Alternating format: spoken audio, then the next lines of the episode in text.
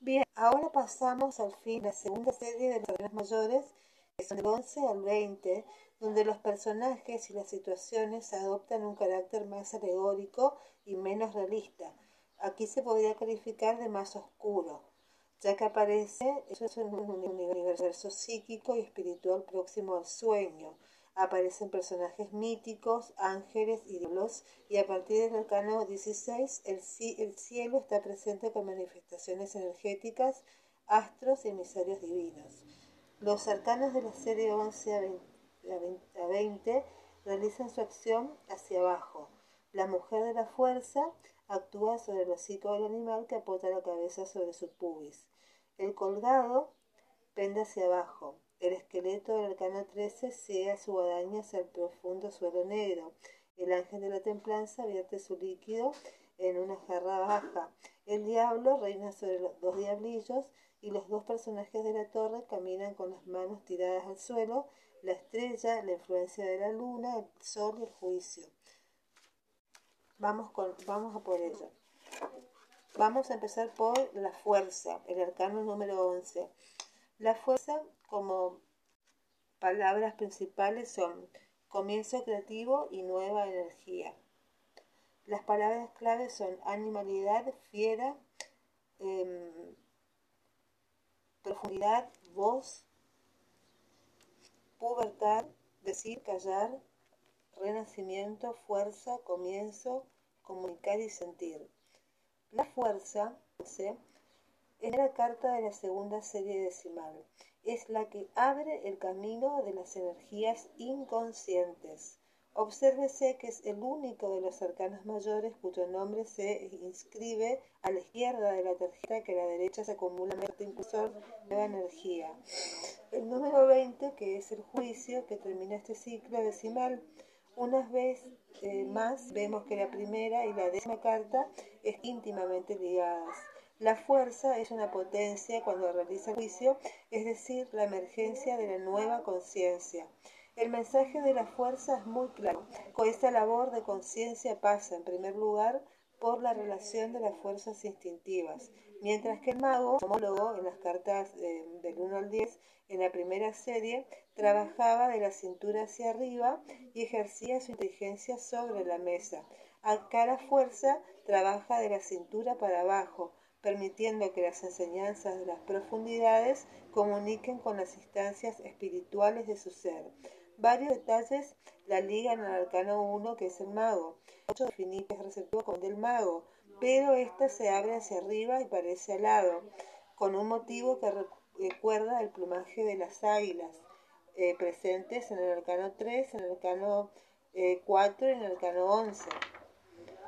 La inteligencia de la fuerza está dispuesta a emprender el vuelo hacia el cosmos. Toma apoyo en su único pie visible, porque se le ve un solo pie, cuyos seis dedos corresponden a la vez a las seis puntas rojas de su sombrero y los seis dientes negros de la vez los seis dedos de la mano del mago, habíamos hablado antes. Se puede ver también la señal de una fuerza excepcional que le permite un sólido apoyo en la tierra y también se puede deducir que tiene su origen en la belleza, el más sublime de los placeres, la uña del dedo gordo, como la del pulgar, está pintada de rojo. Recordemos que la uña en el cuerpo humano simboliza la eternidad, ya que sigue creciendo incluso desde muerto. Esta vitalidad es excepcional. La fuerza se manifiesta con el color rojo de sus uñas. La fuerza es consciente de los pies a la cabeza. Fíjense los colores. Em, puede decirse que es la potencia misma de la conciencia bajo su aspecto de punto de unión entre lo alto y lo bajo, entre la energía espiritual y la energía instintiva. Ningún paisaje definido se dibuja a su alrededor, solo se apoya en un suelo amarillo y labrado, o sea, en un terreno en el que ha llevado a cabo una labor de toma de conciencia. No se sitúa en el tiempo ni en el espacio, sino que reposa en el presente como expresión de una energía pura. Toda su actividad se concentra en la relación con el animal, en cuya melena la fuerza inteligente, que es amarilla, se encarna en la parte de color carne. La mente se, eh, encarna en la animalidad, que a su vez se vuelve disponible a la comunicación con la mente. La fuerza trabaja con las manos desnudas, abrazo partido, con la animalidad, con las manifestaciones del inconsciente y de la propia sexualidad. La carta de la bestia se sitúa a nivel de su pelvis. Su relación con estas fuerzas que se expresan en el movimiento de las manos respecto a las fauces del animal abre la posibilidad de numerosas interpretaciones. Por ejemplo, la mano que está sujeta a la izquierda se apoya en el hocico de la bestia, pero sin que parezca sujetarlo ni forzarlo. Los ocho puntos dibujados en el belfo, que sería el hocico del animal, em, indican que la energía animal no puede ser modificada porque es un ocho, que es perfecta tal cual pero en su acuerdo o desacuerdo con la mente pueden surgir tanto la creatividad y la iluminación como los bloqueos o las represiones. La fuerza nos enseña que con esta relación con la animalidad tocamos cuestiones esenciales y que esta parte de nosotros mismos se puede no puede descuidarse. Es también esta la razón de que sus seis, los seis dientes negros y puntiagudos de la bestia que se, que se reproduzcan en las seis puntas rojas del sombrero. La naturaleza intelectual escucha la voz del animal y el animal escucha la influencia de lo mental. Es el ideal de la fuerza, una dinámica que oye, que las manos danzan con el hocico en una comunicación en forma de ocho, de infinito, perfectamente equilibrada.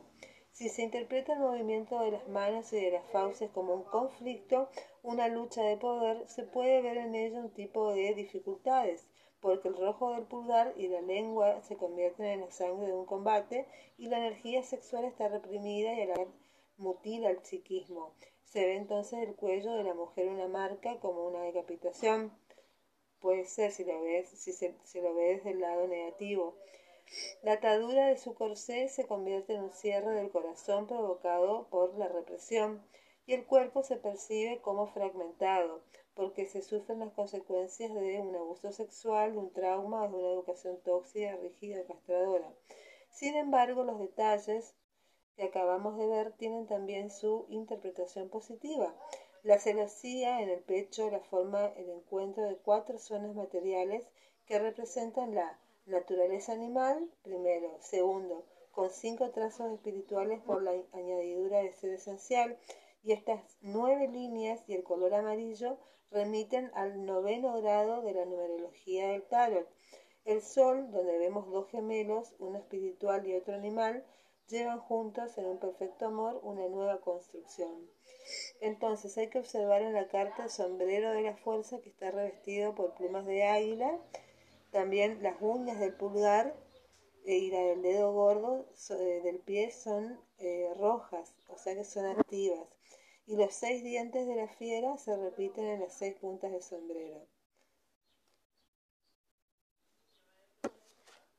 las líneas del cuello de la mujer podría ser un collar que adorna su garganta, eh, un lugar de expresión y la palabra verdadera que no procede solo del intelecto, sino también de las profundidades del ser la palabra del consciente y del inconsciente se armonizan. Cuando sale esta carta en una lectura, la fuerza remite al inicio de una actividad o de un periodo de la vida influida por el instinto y la creatividad y también puede indicar una problemática de orden sexual o la emergencia de una instancia al de ser entonces oculta y que pide expresarse por primera vez. Habrá que preguntarse si la joven de la fuerza deja que se exprese el animal o trata de refrenar el animal.